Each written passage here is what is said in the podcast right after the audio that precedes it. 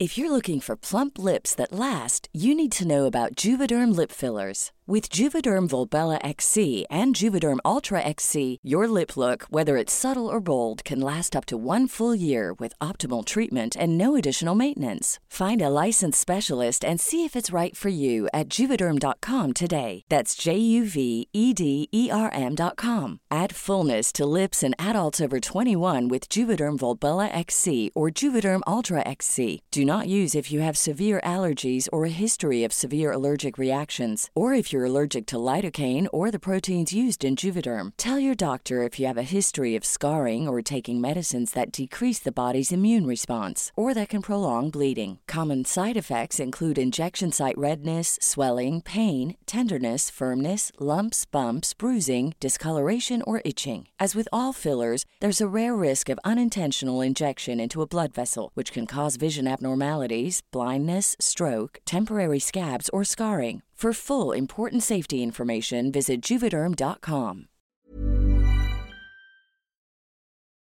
El demonio de la mina. Historia basada en una experiencia anónima. Escrito y adaptado por Tenebris para relatos horror. No es la primera vez que mando un relato, y en esta ocasión, como en las anteriores, pido el anonimato por completo. Mis padres y mis abuelos son originarios de un pequeño pueblo del estado de Michoacán llamado Agangueo. Es uno de estos pueblos mágicos que todavía conserva mucho de sus costumbres. Es un lugar pequeño que está en medio de los cerros. Su principal actividad es la minería y esto ha sido motivo de muchas leyendas. Quienes estén escuchando y sean de este lugar creo que no me van a dejar mentir. Mi familia acostumbra a viajar a este sitio seguido porque tienen propiedades en ese lugar. Por mi parte no era muy del afecto ir porque ya conozco el pueblo de arriba abajo, y eso me provocó perderle el gusto y la emoción. Cabe mencionar que hay tres fiestas importantes que se celebran en grande. Semana Santa, el 3 de mayo y la fiesta de San Simón que es el santo patrono del pueblo. Lo que quiero compartir sucedió una Semana Santa por allá del año 2016. En esa ocasión nos reunimos ambas familias, tanto la de mis tíos por parte de mi papá como los hermanos de mi madre. La familia de mi papá tiene una casa donde solían quedarse la mayoría de mis tíos. Esto porque cada que vamos al pueblo hay tantos parientes que tenemos que dividirnos. Por parte de mi mamá igual tenía un terreno muy amplio y una casa jardín que servía para alojarnos. Imagino que para este relato tengo que sincerarme y decirles que otra cosa por la que evitaba ir es porque me hicieron brujería y varios trabajos para lastimarme y provocarme la muerte. Algo muy extraño es que gracias a estos daños, de alguna manera adquirí la facultad de ver, sentir y comunicarme con todo tipo de entes desde fantasmas, brujas y demonios. Lo que más se manifestaba era una mujer bajita de tez morena y cuerpo robusto. Tenía unas enormes trenzas blancas y los ojos azules, pero no un azul oscuro, sino más bien turquesa. Se lo comenté a mi familia paterna y ellos asombraron mucho y luego me mostraron unas fotos de esa mujer. Resulta que esa era la bisabuela. Según dicen, fue una gran bruja, aunque por las cosas a las cuales se dedicaba, yo diría que más bien fue una curandera. En su momento tuvo mucha fama en el pueblo por ayudar a la gente. Su buen corazón la libró de tener enemigos, alejó de ella los calumniadores. Mi abuelita me contó que tuvo un hermano más grande que ella de nombre Sabino. Fue alto, robusto, moreno, con ojos verdes. Él como la mayoría de los hombres de la familia poseían un carácter fuerte. En esos tiempos se dedicó al trabajo de la minería. Para ir a trabajar usaba una chamarra de mezclilla y sombrero. Mi abuela y mis tíos comentaban que yo era idéntico al tío Sabino, solo que con la piel más clara.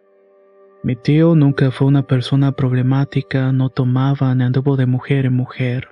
Su único vicio era el tabaco, sus deberes en la mina y cuidar mucho a la abuela y a sus hermanas. Desgraciadamente, el bisabuelo falleció en un incendio que hubo en la mina.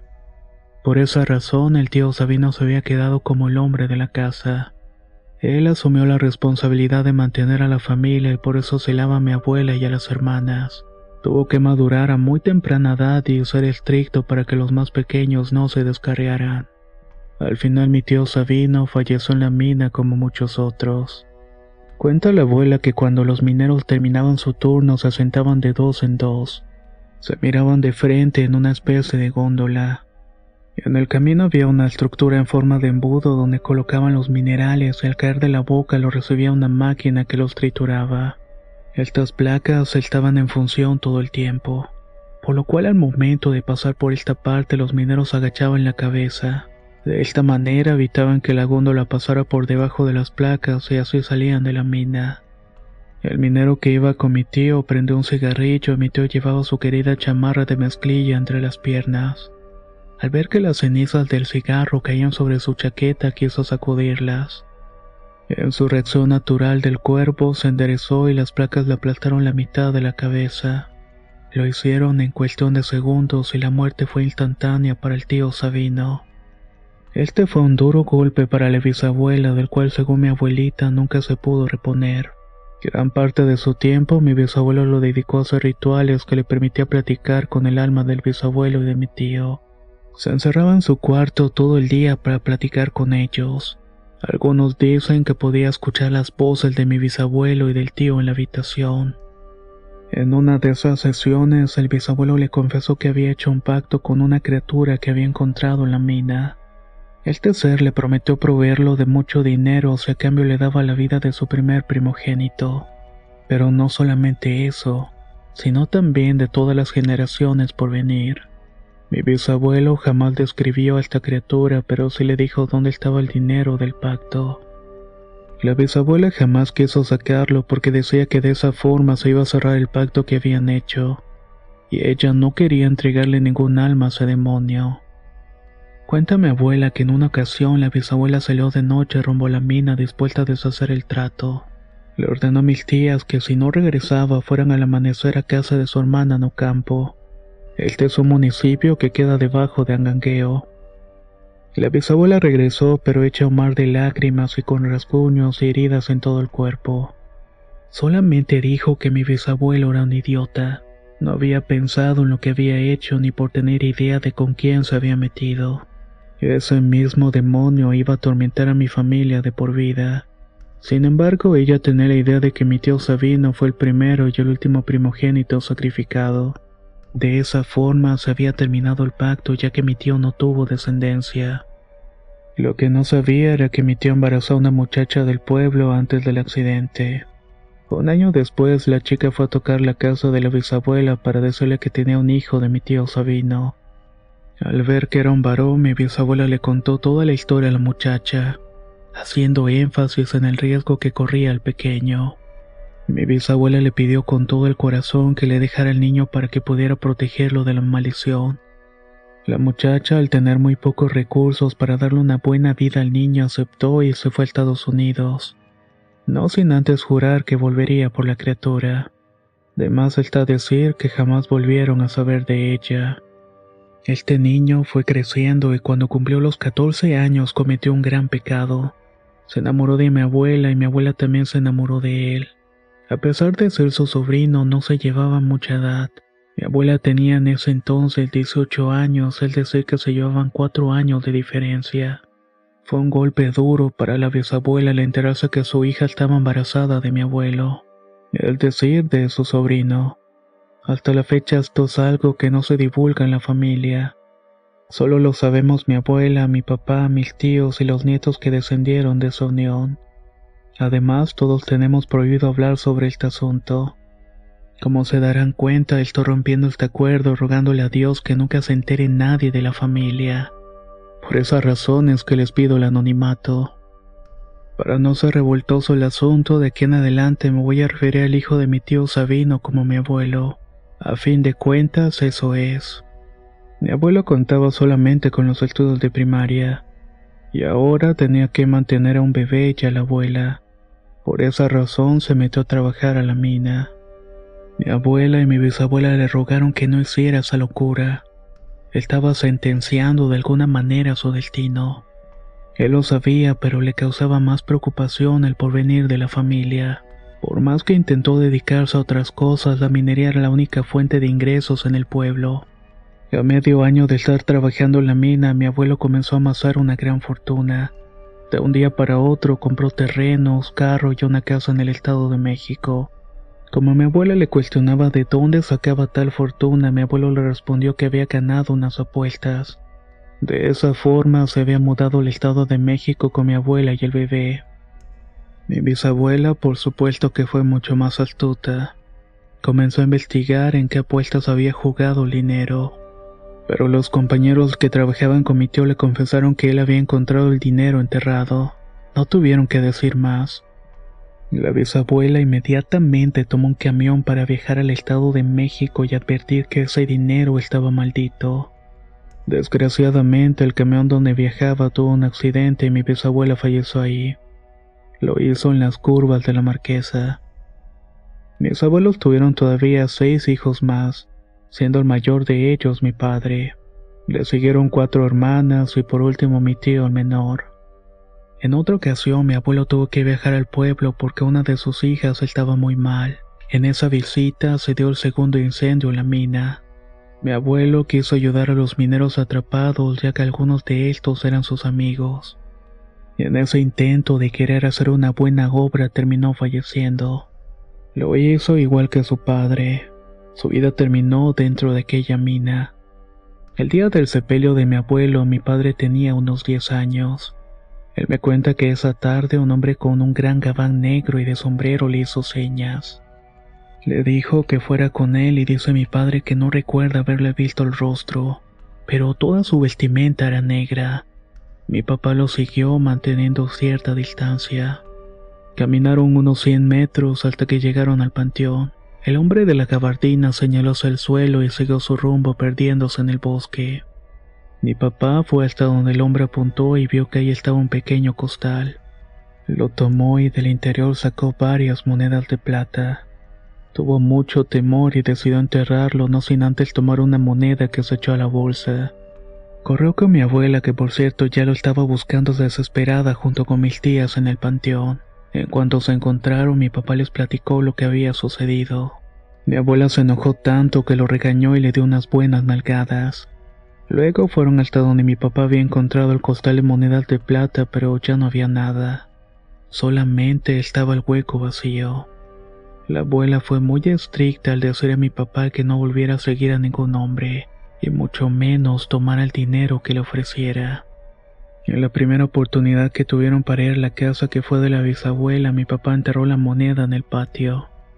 Años después, cuando yo nací, remodelaron la casa y quitaron el jardín poniéndolos encima. Dice mi padre que aún en ese tiempo cuando va al pueblo sigue viendo que el hombre que le hace señas siempre pide que lo siga. En algunas ocasiones ha ido tras de él y este señor lo lleva hasta la mina. Mi padre se detiene al saber hacia dónde lo guían porque sabe de qué se trata. Aquella persona es el demonio con el cual se hizo el pacto. Sin embargo, la última vez que fuimos al pueblo dice mi padre que cuando lo vio entró en una especie de trance. No tuvo control sobre su propio cuerpo. Solo sentía que se desplazaba como si fuera llevado por este hombre. De no haber sido por mi hermana que lo jaló, mi padre hubiera ido tras este. Esta es una de las razones por la cual mi padre no visita aquel pueblo. Él era supersticioso, pero luego de tantas cosas que ha pasado en la familia se volvió temeroso. Buscó refugio en el catolicismo, llegando a muchas ocasiones a exagerar en esto. Mi abuela tiene mucho miedo porque mi padre es el siguiente. Él es el primogénito en la línea de descendencia. Dice que la mina lo va a reclamar y también el demonio que vive dentro. En mi caso, yo también he sido atormentado por este demonio. A diferencia de mi padre, yo sí lo he visto con su forma real porque como mencioné en un principio de este relato, tengo el don de percibir este tipo de cosas. En esa ocasión de Semana Santa que fuimos al pueblo me quedé a altas horas de la noche en la plaza del centro. Para ir a la casa de la abuela tenía que pasar por una de las entradas que dan a la mina. No iba tomado debido a que en ese tiempo no bebía. Cuando iba en dirección a la casa de la abuela claramente había un hombre en un árbol. Este hombre tenía todo el aspecto de mi tío Sabino al menos según me lo habían describido en varias ocasiones. Al pasar a un lado suyo me dijo, no es muy noche para andar en la calle, mi estimado. Sí, le respondí. Es tarde, pero el pueblo tranquilo y la casa de mi abuela queda en esa dirección. Ah, eres familiar de esa señora. Ay, hijo, lo mejor es que te pases la noche en la casa de tu tío Sacramento, porque por ese rumbo el diablo anda suelto. En ningún momento tuve miedo y lo miré fijamente y le respondí. Ya sé que eres tú, tío Sabino. Vienes a atormentarme. ¿Por qué haces esto? ¿Acaso no puedes descansar? La cara de mi tío cambió y se puso demasiado triste y con la voz rasposa me dijo, yo jamás podré descansar por ese maldito pacto. Veo que tú no estás solo, pero lo tuyo no es un pacto. Lo que te atormenta a ti es lo que te hicieron, ¿cierto? Él se refería a los entes que traigo pegados por los trabajos que me hicieron. No te preocupes, tío, estoy bien. Tú descansa que mi abuela está tranquila y también la familia. Yo me voy a encargar de cuidar a mi papá. Yo sé, pero ahora el que me preocupa eres tú, hijo. Vete para la casa de tu tío Sacramento, pero pélate, que ese canijo ya está aquí. En ese momento volteé hacia la mina y vi que ahí estaba ese hombre de sombrero encorvado despidiendo un olor pestilente. No tenía duda de que era un ser de bajo astral porque aprendí a identificar su olor y era exactamente el mismo. Life is full of awesome what ifs and some not so much, like unexpected medical costs. That's why United Healthcare provides Health Protector Guard fixed indemnity insurance plans to supplement your primary plan and help manage out of pocket costs. Learn more at uh1.com. Hiring for your small business? If you're not looking for professionals on LinkedIn, you're looking in the wrong place. That's like looking for your car keys in a fish tank. LinkedIn helps you hire professionals you can't find anywhere else, even those who aren't actively searching for a new job but might be open to the perfect role. In a given month, over 70% of LinkedIn users don't even visit other leading job sites. So start looking in the right place. With LinkedIn, you can hire professionals like a professional. Post your free job on linkedin.com slash achieve today. La primavera está aquí. Así que es el mejor momento para sacar lo viejo de la rutina y vivir nuevas experiencias, entre ellas nuestros estrenos de terror, y hasta una nueva manera de obtener dinero con tus compras gracias a iBota. iBota es una app que puedes descargar totalmente gratis y que te da la mayor cantidad de dinero en efectivo en cientos de artículos y marcas, no solo en las botanas que disfrutas mientras nos escuchas, Olvídate de otras apps que son igual que brujos charlatanes y solamente te dan puntos fantasmas. Con iBota simplemente agrega tus ofertas a la aplicación y obtén dinero real que podrás transferir a tu cuenta bancaria, PayPal o tarjeta de regalo. No lo dudes y únete a una comunidad con 50 millones de usuarios que ya disponen de los beneficios de más de 2.700 marcas y tiendas, como Lowe's, Macy's, Sephora y Best Buy. Y para que termines de convencerte, en este momento iBota está ofreciendo a nuestro público 5 dólares solo por probar iBota usando el código horror cuando te registras. Solo tienes que ir al App Store o Google Play Store y descargar la aplicación iBota gratis para comenzar a ganar dinero en efectivo y usar el código horror. Esto es iBota en Google Play o App Store y usa el código horror. Aprovecha los nuevos comienzos y corre a descargar la aplicación para ganar más cashback.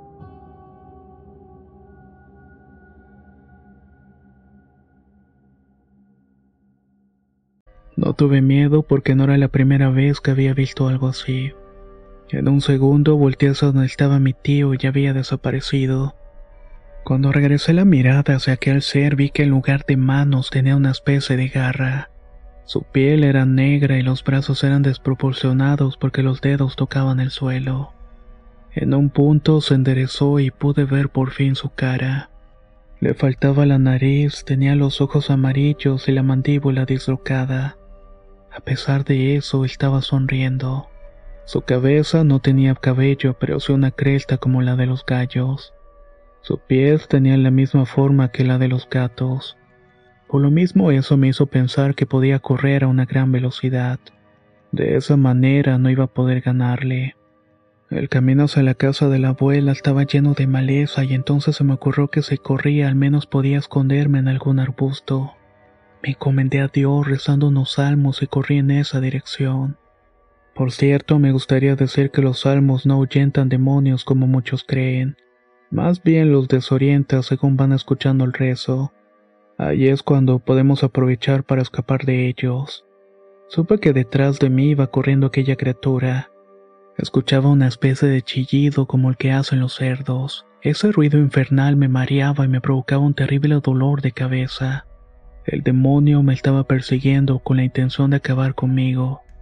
En la persecución pude darme cuenta que esta cosa lanzaba una especie de púa como intentando encajármelas en el cuerpo. Mi forma de defenderme ante eso fue seguir orando y cubriéndome la cara con los brazos. Y así en un parpadeo ya estaba en el patio de la casa de la abuela. El demonio estaba frente a mí, pero ahora su asquerosa cara se deformó. Se convirtió en la cara de mi padre, la de mis amigos y parientes. Me dio mucho coraje que se burlara de mí de esta manera le dije, de mí no te vas a aprovechar porque hay alguien que me protege. Acto seguido le mostré mi medalla de la Santa Muerte que cargo en el cuello. El ser de los infiernos retrocedió, pero seguía haciéndose ruido de cerdo enfurecido. En ese momento sentí que me tomaban el brazo. Al voltear me di cuenta que se trataba de la abuela. No le hagas caso ese desgraciado, él no va a entrar aquí. Ese demonio no sabe que la moneda que tu papá enterró bajo esta casa es una moneda bendecida. Mientras tu padre está aquí no puede hacer nada. Me di cuenta que esas palabras le calaron al demonio. Dio la media vuelta y se perdió en la oscuridad. Me sorprendí mucho por todo lo que había ocurrido. Entonces le pregunté a mi abuela si ella podía ver al demonio y me contestó, claro que puedo. Tú no eres el único en esta familia que tiene el don de ver cosas. Tu papá y tu hermana también pueden.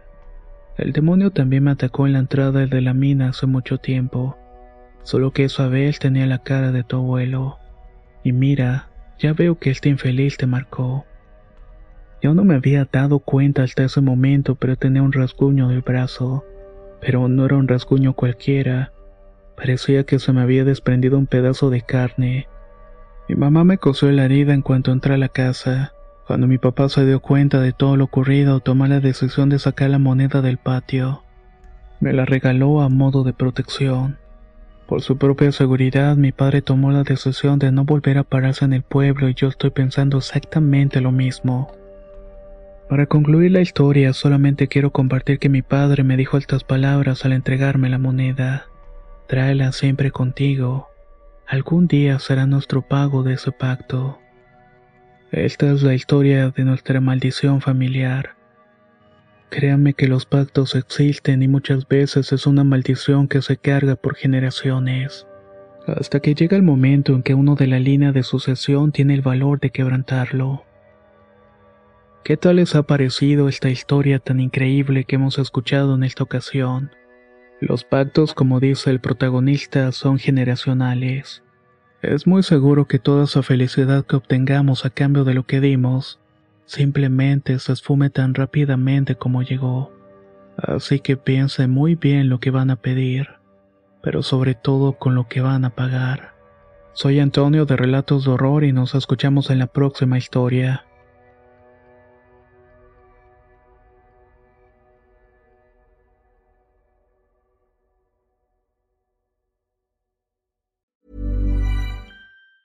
If you thought the only way to get a more defined jawline with natural looking results was through surgery, think again. Juvederm Volux XC is a non surgical injectable gel filler that improves moderate to severe loss of jawline definition and can help you achieve natural looking results with little downtime. Even better, this improved definition lasts up to one year with optimal treatment. No maintenance required. Improve jawline definition for a smooth, sculpted look with Juvederm Volux XC. For important safety information and to find a licensed specialist, visit juvederm.com. That's J U V E D E R M.com. Not for people with severe allergic reactions, allergies to lidocaine, or the proteins used in Juvederm. Common side effects include injection site redness, swelling, pain, tenderness, firmness, lumps, bumps, bruising, discoloration, or itching. There's a risk of unintentional injection into a blood vessel, which can cause vision abnormalities, blindness, stroke, temporary scabs, or scarring. Talk to a licensed specialist to find out if it's right for you.